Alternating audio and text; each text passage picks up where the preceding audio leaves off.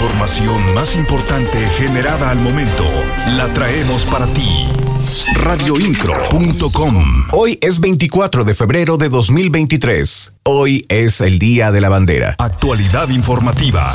Radioincro.com El Día de la Bandera es una de las fechas más importantes en el calendario cívico de México. Cada año, el 24 de febrero, se conmemora la creación de la bandera nacional.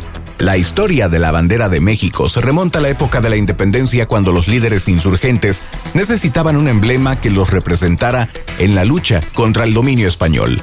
Fue el sacerdote y político Miguel Hidalgo quien en 1810 hizo ondear por primera vez una bandera tricolor en la ciudad de Dolores Hidalgo, Guanajuato, como señal de la rebelión que estaba por comenzar. Siempre estarás informado con radioincro.com.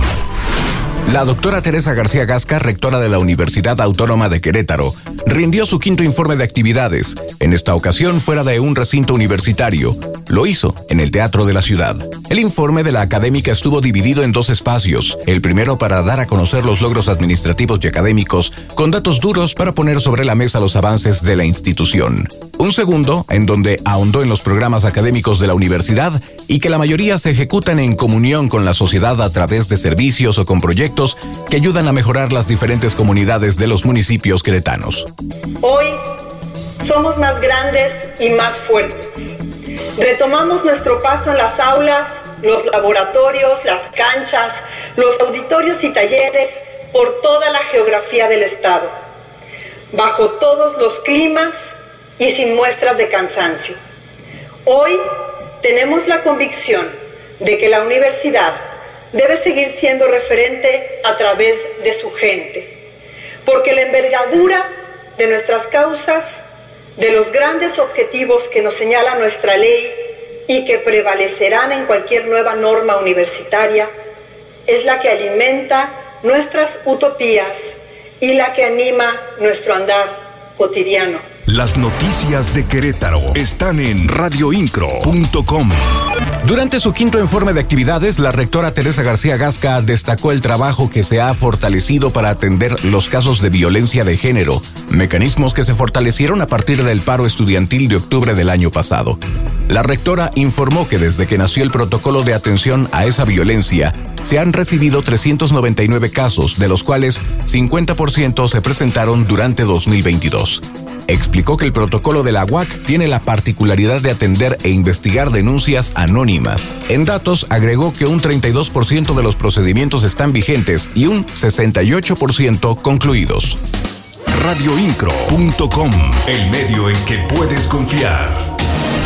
El gobernador de Querétaro, Mauricio Curi González, inauguró el Congreso Mundial Extraordinario de la Unión Libanesa, acto en el que fue reconocido por sus aportaciones para instaurar el 29 de noviembre como el Día Nacional del Migrante de Origen Libanés y con ello reconocer su historia, cultura y fortalecer la relación de México con el Líbano radioincro.com. En cumplimiento al programa municipal de seguridad 2021-2024 que procura brindar atención con policías debidamente equipados y capacitados, el presidente municipal de Querétaro, Luis Nava, encabezó la entrega del equipamiento a personal operativo de la Secretaría de Seguridad Pública Municipal y que dijo les apoyará en su compromiso de cuidar a la ciudadanía de una manera profesional, honesta y eficaz. Actualidad informativa.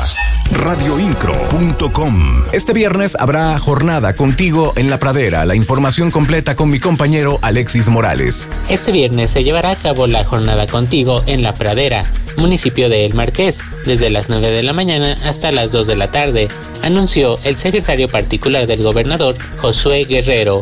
Mencionó que en esta décima jornada se pretenden atender a cerca de 800 habitantes de aquella zona y ya traemos algunas demandas. Incluso están, por ejemplo, eh, después del recorrido que hizo el gobernador el sábado pasado, ya se analizó un tema de paradas del transporte público que hacen algo de falta ahí. Entraron muy bien el tema de las camionetas que, que acaba de ingresar la agencia de movilidad. La verdad es que eh, la percepción que tenemos que la ciudad está contenta. Hay algunos retos, precisamente este, este de las paradas, espacios públicos mejor equipados, tienen ahí un área verde que puede mejorarse y ya hizo el municipio este, el compromiso de analizar en qué momento le puede entrar por supuesto con ayuda del Estado. Entonces creemos que va a ser una jornada exitosa en la pradera.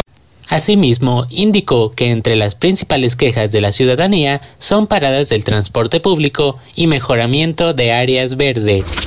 Siempre estarás informado con radioincro.com.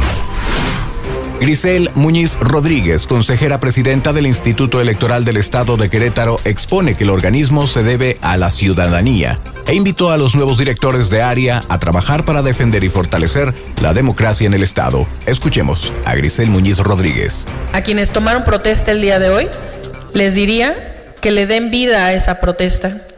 Escuchar cada una de las palabras que la integra significa reconocer que la función que vamos a desempeñar exclusivamente tiene un objetivo y es seguir abonando en pro de la democracia de nuestro Estado y reconocer que nos debemos única y exclusivamente a la ciudadanía. Las noticias de Querétaro están en radioincro.com.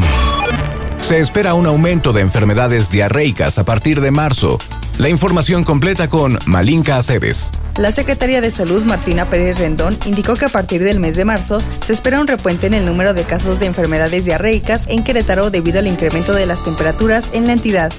No obstante, detalló que se realizará una campaña de promoción de las medidas preventivas ante la diarrea para evitarlas lo más posible. Ahí nos seguimos con toda la promoción, sobre todo de las medidas preventivas para enfermedades diarreicas, que es la época, más o menos en el mes de marzo es cuando empiezan a aumentar. Y el mes más crítico en cuanto a número de casos es generalmente a mediados del año. Los meses de junio, julio es cuando tenemos el mayor número de casos de enfermedades diarreicas. Comentó que el pico más alto de las enfermedades diarreicas se presenta en el mes de junio y julio para luego ya tener un descenso. Radioincro.com, el medio en que puedes confiar. Y hasta este momento la información más importante para ti. En la voz Juan Pablo Vélez. Excelente día. Estás mejor informado. Radioincro.com.